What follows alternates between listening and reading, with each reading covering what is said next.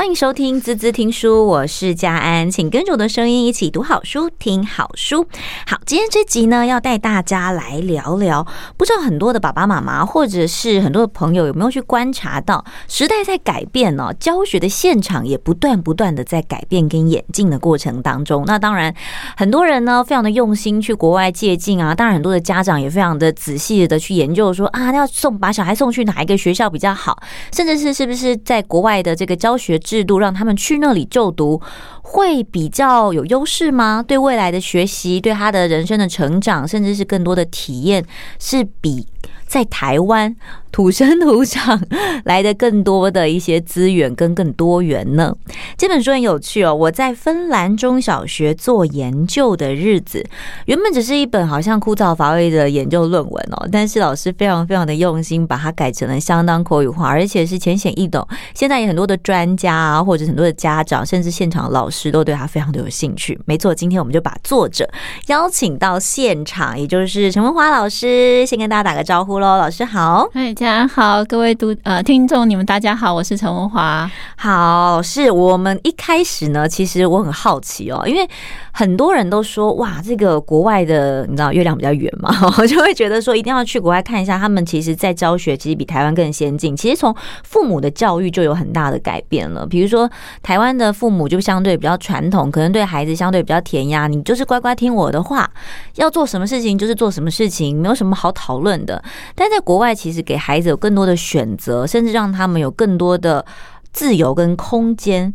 那我也很好奇，老师，你为什么会想要选择芬兰去蹲点？你在那边待了三百六十五天，对吗？是，没错，嗯，刚好一年，刚 好一年，是，就感受了他们这个春夏秋冬一年四季，经历了两个冬天，嗯，去的时候跟回来的时候，是，所以为为什么会想着想选芬兰呢？其实欧洲有蛮多国家的，是，它是什么地方吸引你？OK，呃，谢谢主持人啊，就是呃，其实我会想，呃，最后我会选择芬兰的原因其实非常的单纯哈，因为我过去是呃一直是教育现场的老师哈。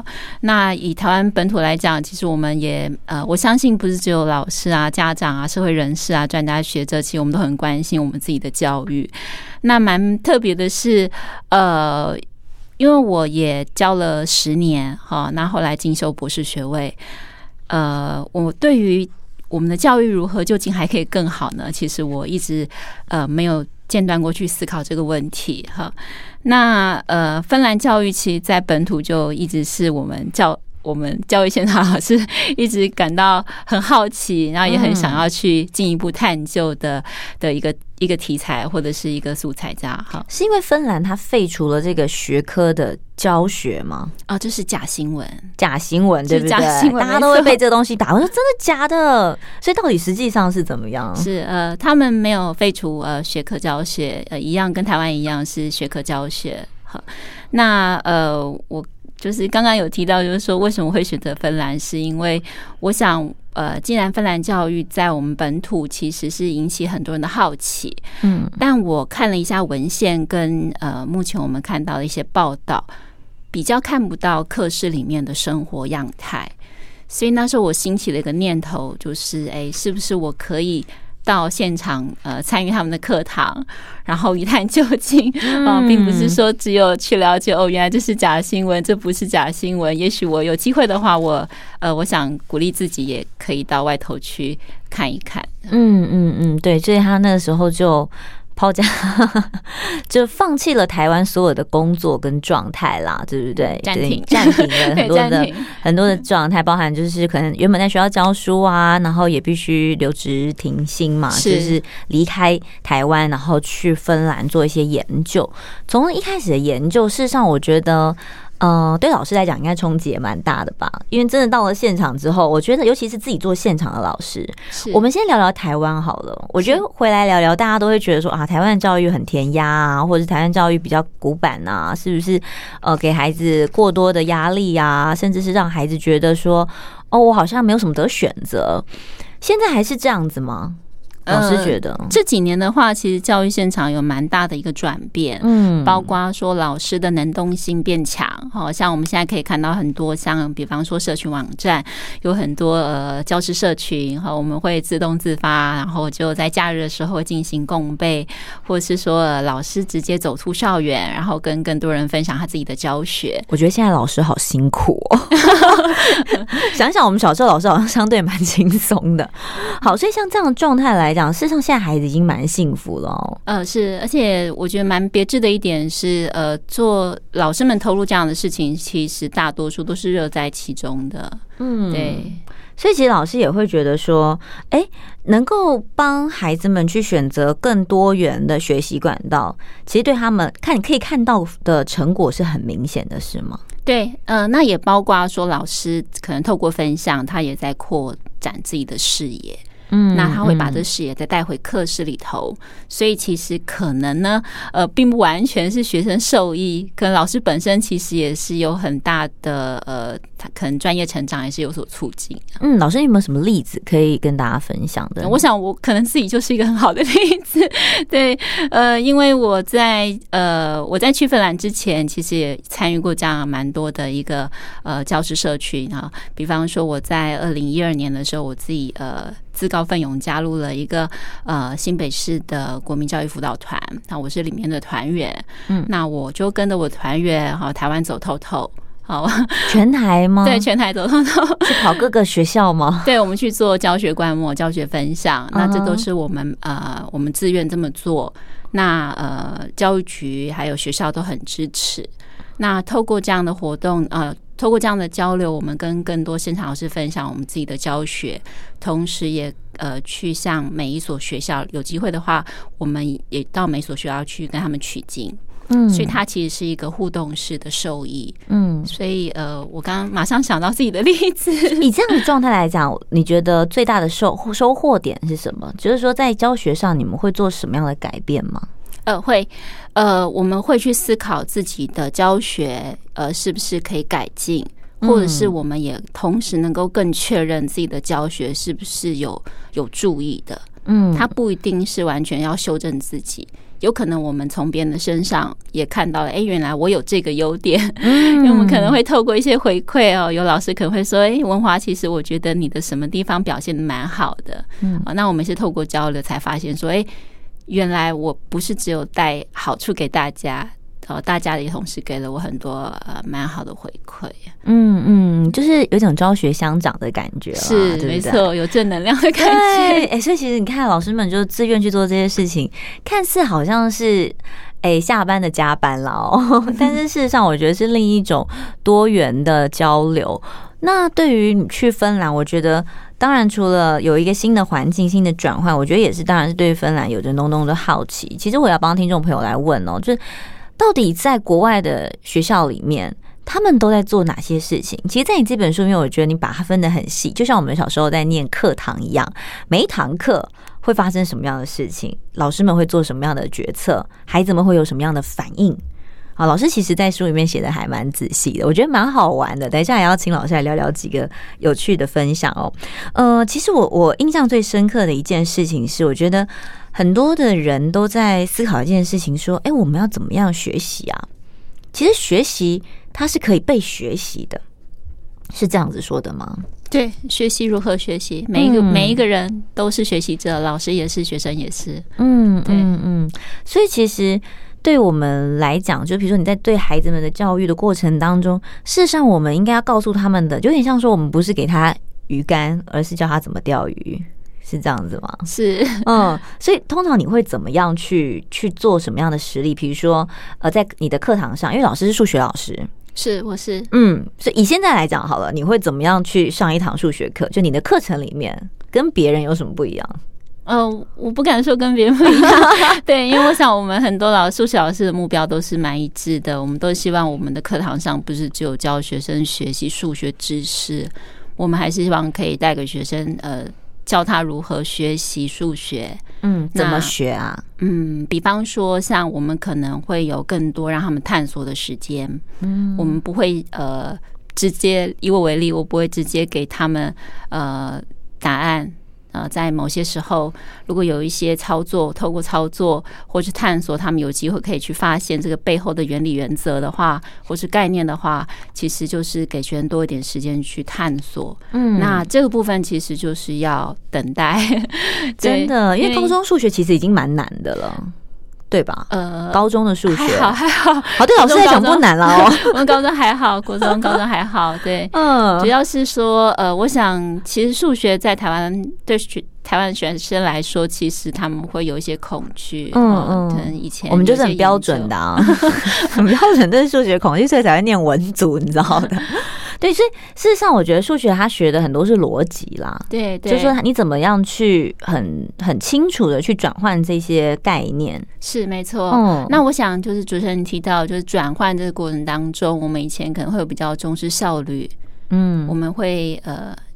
可能想要速速战速决，赶快知道答案，对不对？就是这个平方弄上去就知道啦。你看看 是不是这样子？那这几年，呃，我看到很多数学课堂，包括刚刚提到的，我们去分享，也看别人教学，发现其实很多数学老师也会很重视。哎，我们应该给学生多一点探索时间。嗯，所以我们可能会有一些布置一些任务，然后少一点讲述。嗯，好，给学生多一点时间去探索。那这这个就是我们呃一零八课纲，也是我发后来发现芬兰的课纲里面，我们都很强调这一块。嗯，所以其实也找到了共通点，对不对？有有有，我发现其实我们跟芬兰有蛮蛮多呃共通点的。对，没错，嗯，这个其实还蛮好的哦。就是有时候去蹲点三百六十五天呢，其实还蛮长的哦，一整年。你可以感，可以可以可以，如果可以找到说哦，原来。我们心心念念向往的人家这么好的教学成果，事实上我们也正在做这件事情。你如果也找到共通点，我觉得那种感觉其实是蛮有成就感，而且应该蛮骄傲的，对不对？呃，我觉得像这一波的课程改革，其实看起来，因为我学妹她也在日本做，所以我们有一呃有个对话，我们发现就是这一波就是呃很多国家的教育改革的方向是蛮一致的。对，嗯，大家其实都有共感，就对了，知道对未来。大家的需要跟以前已经不一样了，所以从教育开始，我们先休息一下，等下回来呢，我们就实际的跟着老师一起走入我们的芬兰中小学的教学课堂，来听听看他们的历史课、科学课、生物课、地理课都在上哪些呢？马上回来，欢迎回来，滋滋听书，我是佳安。今天跟我们在一起的是从芬兰回来的哦，我在芬兰中小学做研究的日子，芬兰中小学教学教育现场课程课室亲身观摩三百六十五日的陈文华老师。好，我我觉得很有趣的是，当你在国外感受到别人的教学，然后当然我们现在台湾刚好也是走向了一零八课纲。其实我们常常在讲课纲的改革啊，当然。有正反两面啦，很多人会觉得说啊，这样改啊，没有什么标准啊，大家很难去执行啊。当然，也有很多人发现，哎，其实，在未来的生活当中，我们的孩子的需求，事实上，他需要更多的探索，更多的思考，更多的选择。那这样子的调整，是不是对孩子比较好？对于未来在投入社会的时候，能够更快速的衔接呢？我们就亲身的来走到芬兰，人家已经做比我们久了嘛，对不对？哎，他们像这样的这个调整大概多久？老师知道吗？呃，克刚吗？嗯，呃，他们呃，我们本土跟芬兰都是二零一四年发布新课纲，同一年，嗯，嗯，但他们找我们呃，他们二零一六年的呃八月上路，对，那我们是去年才上路哦，对，所以我们上路晚一点，比他们晚上路，但是他们已经走的比较稳了，甚至对他们来讲，现在已经是很。很常态的吗？没有没有没有，看起来其实也是刚实施，有一点呃，就还在调整当中，跟我们很像。嗯，对。其实我觉得反而是这样子，我们才更应该去从中借鉴，因为跟我们的状况很类似，是对不对？没错。就遇到了一些状况啊，遇到一些困难啊，或者是一些瓶颈啊，其实是老师们，尤其是现场老师才会更有感的。好，我们进入课堂啊，我觉得很有趣的是在科学实作这一块。其实我觉得孩子们的学习，其实有时候我们小时候都是从课本里面学科学啊，哦，课本里面做实验啊，哦，那那时候的状况就是哦，看文字看图，觉得说哦，原来这个加这个变成这个，但现在好像不一样了。现在你可以实际走入大自然，你可以实际去做田野调查，是这样子吗？老师？呃，在芬兰课室，我看到的有蛮多时间在科学的课堂。呃，老师会带学生到院子里头去做实验，嗯，我觉得这还蛮特别的，而且我觉得蛮好的，因为以前老师都会觉得说啊，那个不要浪费时间啊，不要这样子大家胡搞瞎搞，玩太久啊，但现在上课就跟玩一样，是这样吗？呃、对，玩中学，做中学，对，我们会这样说，对，嗯，好，所以老师可以分享几个例子是您看到的状况吗？呃，好，就是我在书中有分享到一个是呃。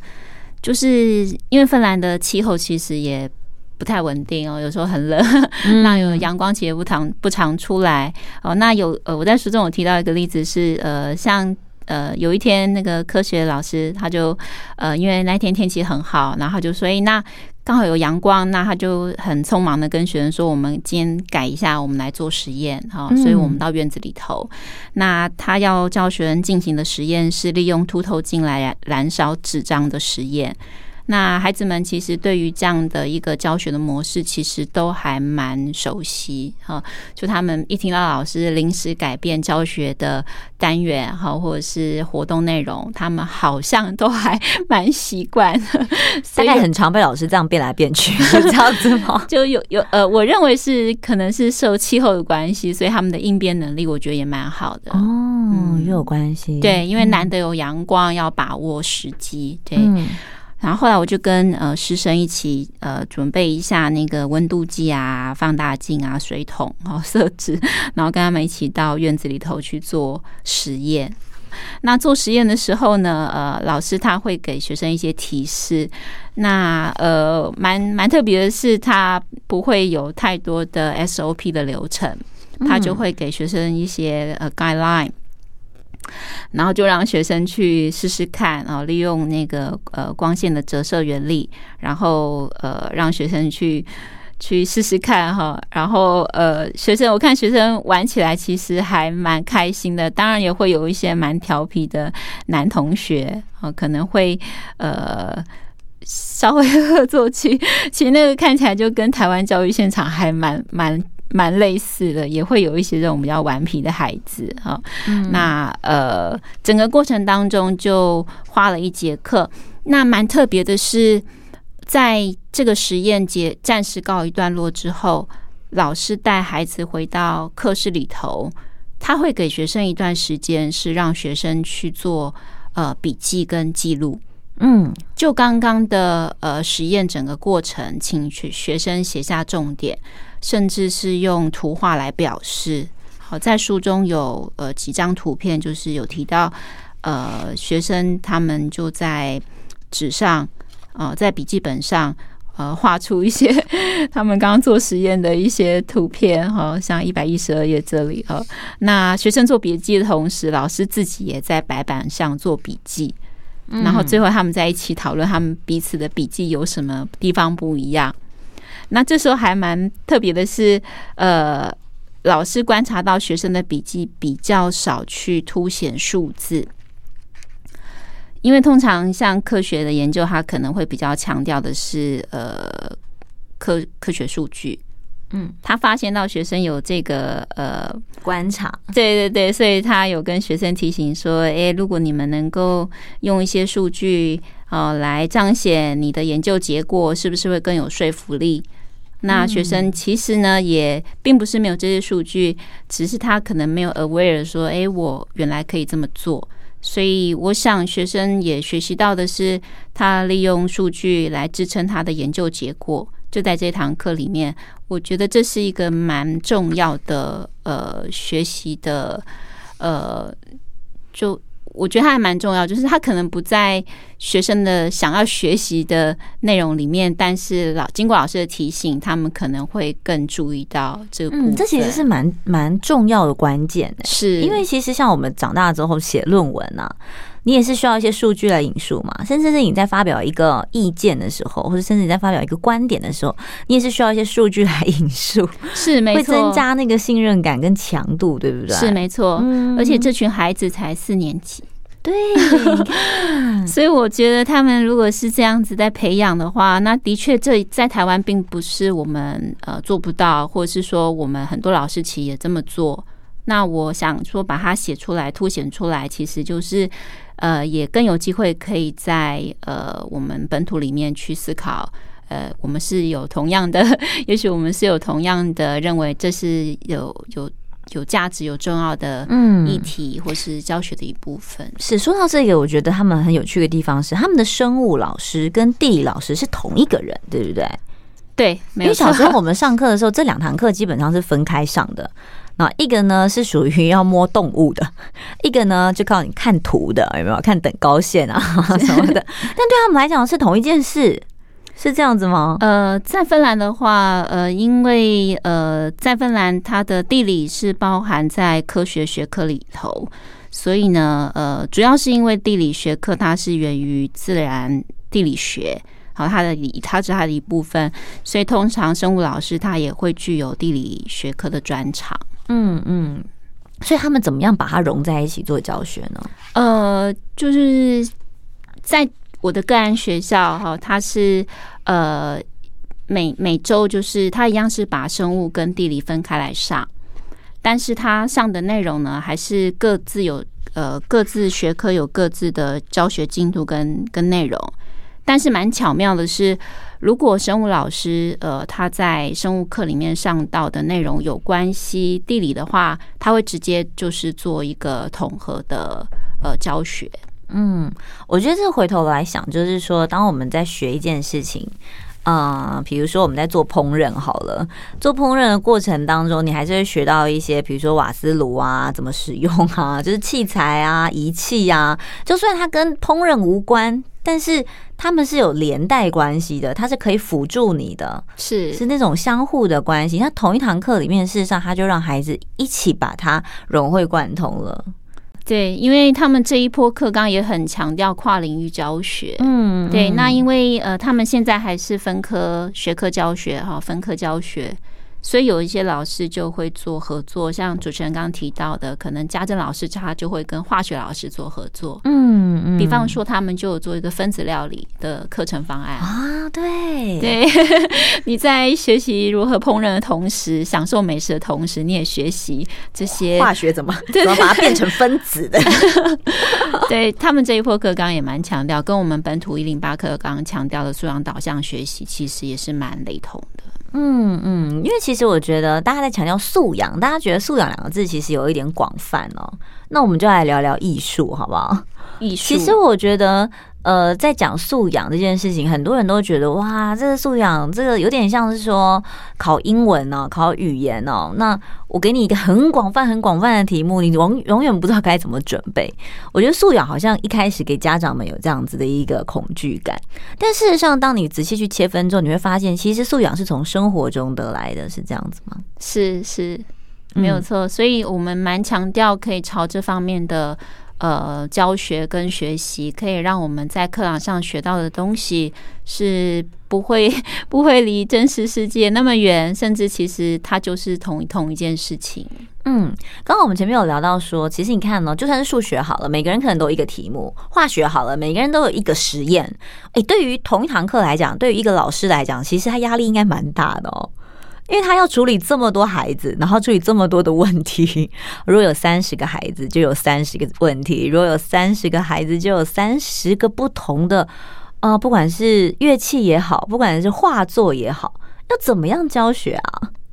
他们还是学科教学，但他们会有一部分会做呃，透过老师事前的呃共同备课，嗯，他们会去研发呃跨领域课程。然后让学生在课室里头进行跨领域的学习。嗯，好。那如果说像艺术的课堂里面，他说每一个人都有一张一个乐器，因为我要去接受不一样的讯息嘛，对，就音乐课，音乐课，对，对我可以，我可以有不同的选择。我不是说我今天上钢琴课，大家通通都要学钢琴，是这样子吗？呃，对他们觉得蛮好玩的，就可以马上变成一个弦乐团哦，一个三重奏啊。呃，其实音乐。音乐课，呃，包括视觉艺术，就是艺术课堂，嗯，在芬兰其实是蛮受到强呃强调的，嗯，呃，因为我想，呃，芬赫辛基它其实就是一个艺术之都，嗯，所以这这两门课反而在学校是很受到重视的，哈，这这个还在书中有提到。那呃，在学校里面，我也发现到，以学科老师来讲。至少每一个学科老师都会有一项音乐专场，嗯，所以有时候学校会举办一些活动的时候，就会看到，比方说数学老师是吉他高手，哇哦，体育老师他是钢琴演奏家，真的，这个学校老师们也太多才多艺了吧？是，但这是常态。我想，呃，他有一个很重要的氛围是，呃，他们认为学习其实是比较广面的。嗯，不是只有知识，所以他们也很强调每个人要有自己的兴趣。嗯，就是呃，我个案学校的副校长他有特别告诉我，那也许是因为这样子，所以每个孩子他们也见识到自己的老师，并不是只会教学科知识的的呃内容而已，对，不是只有这样而已。嗯，老师们也展现了他们也是有多方面的兴趣。嗯，所以在这本书里头有提到。呃，像音乐教室就有很多乐器，学生如果他愿意的话，他可以试试看他喜欢哪一种 乐器，所以资源是在的。那也鼓励学生有不同的尝试。最后，他有可能会找到一两个他喜欢的乐乐器。嗯，所以你看他们的音乐教室其实很丰富哦，就有各种不同乐器，就随时等着你去摸索跟探索。那在老师的这个教学过程当中，对老师来讲，其实我下了课之后，我可能就可以去弹弹吉他、弹弹钢琴啊、打打鼓啊，对他来讲是一件很轻松的事情。所以学音乐对他们来讲叫做吃饭呢，是一个兴趣嘛，对不对？是一个很疗愈的过程。我们先休息一下，马上回来。欢迎回来，滋滋听书，我是佳安。今天跟我们在一起的是陈文华老师，那我们来聊聊，就是说老师最喜欢的几堂课。好了，其实我觉得他们蛮有趣的哦，他们把好多课程哦分得很细。看似很细，但是又很跨领域哦，就是好像每一堂课又可以跟每一堂另一堂课去做一些结合。那老师们呢也都很多元，每个老师也不再那么的专精。讲不专精好像很奇怪，对不对？但应该是说他们叫做多才多艺。每一个老师呢都会很多东西，都给孩子很多很多不同的元素，不再只是在死板的课堂里面。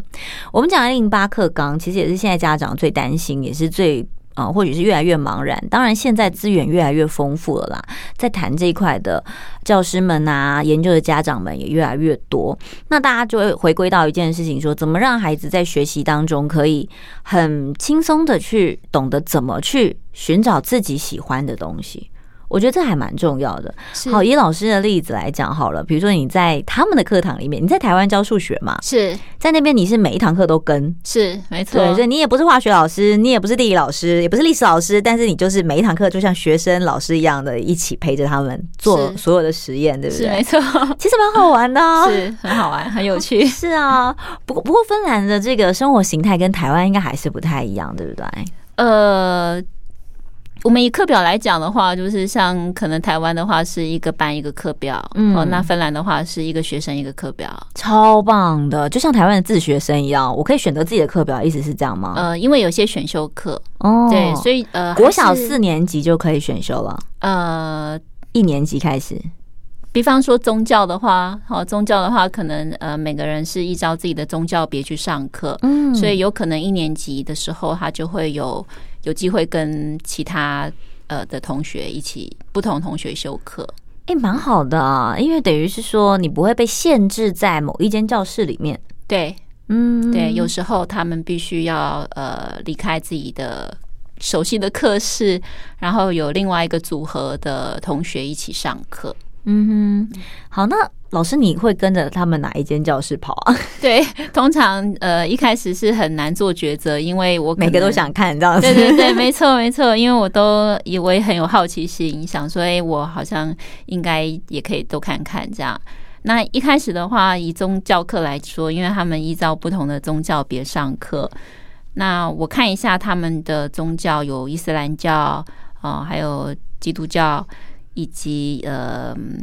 佛教啊，佛呃佛教，我的课我的这间个案学校他们还没有。哦，对，那还有一个是，如果你不信任何教的话。哦，你是无神论的话，你要到呃伦理课去。嗯，有点像台湾就是念老庄啊，念弟子规啊这种感觉是吗？嗯，不是。哦，那是什么？对，还蛮特别的。对对对，公民教育吗？呃、不，呃，它蛮特别的是，呃，我跟主持人一样，我刚开始其实还没有那么熟悉的时候，我也是这么想啊、那我一直以为他们的呃宗教是传教。可能要有一些教义或仪式，所以我那时候最想去观课的其实是伊斯兰教，但我非常的恐惧，我怕我进去的时候他们做一些仪式，我我不懂会冒犯他们，嗯，就我有很多想象，嗯，所以我那时候站在门口，我不敢进去，我在思考说，我是不是要先了解之后再进来，所以当下我就决定，好吧，那我就。先去伦理课哈，但我伦理课呢，我那时候也是想说，也许就是老庄啊，当然不是老庄，一些经典啊，就是很古籍嘛。但后来发现不是。我第一次去进到伦理课的时候，我非常的惊讶，是嗯，因为我迟到了几分钟，我一进去的时候有两位印度教的学生，哈，呃，因为学校没有开设印度教课，所以他们就一起到伦理课去。这两位印度教的学生正在向呃在场的学生介绍伊斯兰教，嗯，所以我当下一度怀疑我是不是还走错教室？教室 是。后来我整个状况有一些状况外，然后在课堂结束之后，我跟老师们做访谈，跟学生做访谈。后来才发现说，哦，原来，呃，无论你是在呃基督教课，或者是伊斯兰教，或者是伦理课，其实所有的学生的目标只有一个，就是你要从个人经验出发，然后去学习自己跟他人的宗教，他有机会可以让彼此呃促进呃宗教的理解，嗯，能够避免因为。无知或者是误会，然后造成呃彼此的伤害啊，有点像是学习尊重不同教育的理念，对不对？对对对，你多一些了解，你就能够了，你就能够去尊重别人。是他最后其实还是回到大家目标，还是回到对人性的关怀上。所以呃，我想这个给了我一个很大的呃启示，就是说。在我们以为的宗教教育，其实并不完全是呃我们的刻板印象。如果我们的关怀就是放在呃对人性的关怀上的话，其实认识他人的宗教跟呃学习他人的宗教的呃他们的教义，了解这都有机会可以让呃人我的关系可以更能够深深度的去。包容或者是理解这样子，嗯嗯，这其实是蛮好的一种教学方式哦。等于就是我们不独享某一个宗教，而我们是去接受每一个宗教的存在，是接受这一个世界有这么多不同的理念跟这么多不同的观念，是没错。嗯，所以我在这个课堂我也学到哦，原来呃伊斯兰教他们的课堂也是在学习自己跟他人的宗教。嗯，那我因为我本身是无神论。后来我也发现说，哎，我确实因为这样的宗教课程，我比较认识呃基督教，还有呃伊斯兰教。像有学生他正在进行斋戒月，嗯，他是不能够饮水跟吃东西。但因为我我那时候不了解，呃，可能有个想象。那现在我因为了解之后，我就呃比较能够清楚。斋戒月其实是他们在透过反省、学习、超越身心的诱惑，以回到最纯净的状态。就他们是用这样的一个心情去呃遵守这样的戒律。我 我后来觉得我自己收获还蛮多的。对，就反而你去了解了他们的生活了，对不对？是没错。好，我我其实觉得很有趣的是，不管在心灵层面好了，在体育方面，事实上他们的体育课听说很丰富，欸，哎，通通都往。户外带了，对不对？不是只有操场咯，嗯、就看那里有什么就玩什么，是这样子吗？他们也是会看气候，比方说可能最近的雪，呃，雪的状况不错，那老师就会说：“那我们就来滑冰。”嗯啊，那天气比较好的时候，老师就会带他们到公园里头去玩捉迷藏，他们也会 会玩这个。然后或者是说，也会到一些比较专业的呃运动馆里头。好像嗯，有一次我就跟去，他们是在里头有很专业的配备，他们要进行的是剑术的学习。哎、哦，这是孩子们可以自己选的吗？嗯、呃，这老师会安排，但是他尽量就是多元化，都让学生尝试。嗯，所以确实是还蛮丰蛮丰富的。是啊，我们最后聊聊语文跟历史课好了。芬兰的语言跟历史课都怎么上的、啊？呃，这两个比较接近，对不对？语文的话蛮丰富的，在芬兰的话，他们有两个官方语言。他们除了芬兰语之外，瑞典语也是官方语言。嗯，对，所以这两门课在学校是必修。那根据呃课纲有提到，就是学生要选择一个外语的学习，通常学生都是选择英语。嗯，所以呃，如果一个呃中小学的学生，他可能同时就有学习到至少三种语言。嗯，所以他们语言的学习的数量还蛮多的。对呀、啊，其实是蛮好的哦。就是以台湾来，不过现在也是啦。台湾现在也是还蛮多语言在同步进行，对孩子们来讲，尤其家长也都很担心。不过我觉得很有趣的是，你看哦，我们跟他们同时进行这样的一个教改嘛。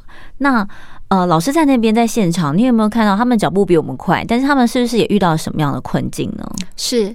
呃，我想遇到困境是不分国界的，就是很我很确认的啊，因为呃，他们实施课纲之后，呃，我是二零一八年过去，我过去的时候，他们已经实施一点五年，一年半了，所以我去的时候，其实有机会看到，可能是状况最嗯。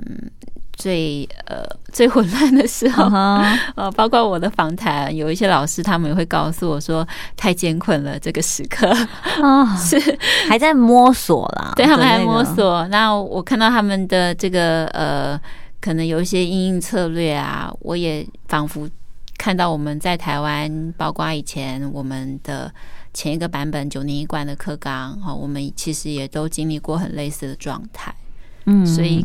大家挑战其实还蛮类似的。那他们有什么样的方式去适应跟改变吗？嗯，我看到的有一点还蛮特别的，也许可以跟大家做分享。他们的呃，他们在调试的过程当中，其实他们还对于他们所呃，他们对于表现的成果，他们是保持着比较大的。宽容或是包容、开放式的这种接受吗？他们比较不会去呃马上评断说我们是失败的，或者是课纲是有问题的。嗯哼，就大家在失误的过程当中，其实包容性也蛮够的。嗯，这一点我觉得就是在尝试。对，没错。嗯，不断的尝试的过程当中。嗯，做中学，对，做中学 没有错。嗯，老师们也在做中学，家长也在做中学，孩子也在做中学。其实有时候我觉得，如果我们用另一个角度跟比较轻松的心情去看待这件事情，其实所有的教育跟所有的学习，都是为了让孩子在未来在这个社会上能够顶天立地，能够有一片自己的天地。我觉得其实这个目标跟初衷都是一致的啦。是对，只是说这个过程当中，你们用了什么？我们用了什么方法去引导他们？是对，那我觉得在这摸索过程当中，事实上是很有趣的，但是也辛苦老师了。三百六十五天在芬兰不比在台湾，芬兰相对是一个 比较冷，然后比较遥远，甚至是一个比较偏僻的地方，可以这么说吗？呃，地理位置看起来是 没有错，不是那样的偏僻啦，不是说乡下偏僻，而是说他们的那种生活形态可能跟台湾不一样嘛，对不对？很不一样。还好你有带狗狗去，对，我有带，我带我们家的吉娃娃去，对，可以陪伴你一下哦，是，不然那么多的节日，一整年的时间其实也是蛮无聊的。呃，狗狗，我我的呃狗狗。陪我去，确实是就像家人一样，对，嗯、就陪伴这样。是，而且就遛狗嘛，平常就是他们那边的大自然啊，环境这么好，顺便带他去走走逛逛，我觉得其实挺好的、啊。对，挺好的，也蛮特别的体验。因为像我们没有在雪地行走的经验，所以呃，我跟我的娜娜讲，我们到芬兰待这一年，我们经历了两个冬季。那娜娜她第一次看到雪，其实他也不太能走，嗯，她可能不不懂那是什么。还好他是吉娃娃，你可以把它抱起来哦，不然可能会有点麻烦。不过芬兰还蛮特别的，芬兰的呃犬文化，他们对于犬。这一块他们蛮重视的，他们有蛮好的一个狗权的政策哦，所以娜娜讲在那边其实还蛮受礼遇的，OK，还蛮受欢迎的就对了啦，所以欢迎大家可以去芬兰一起带着你的毛小孩一起过去玩耍。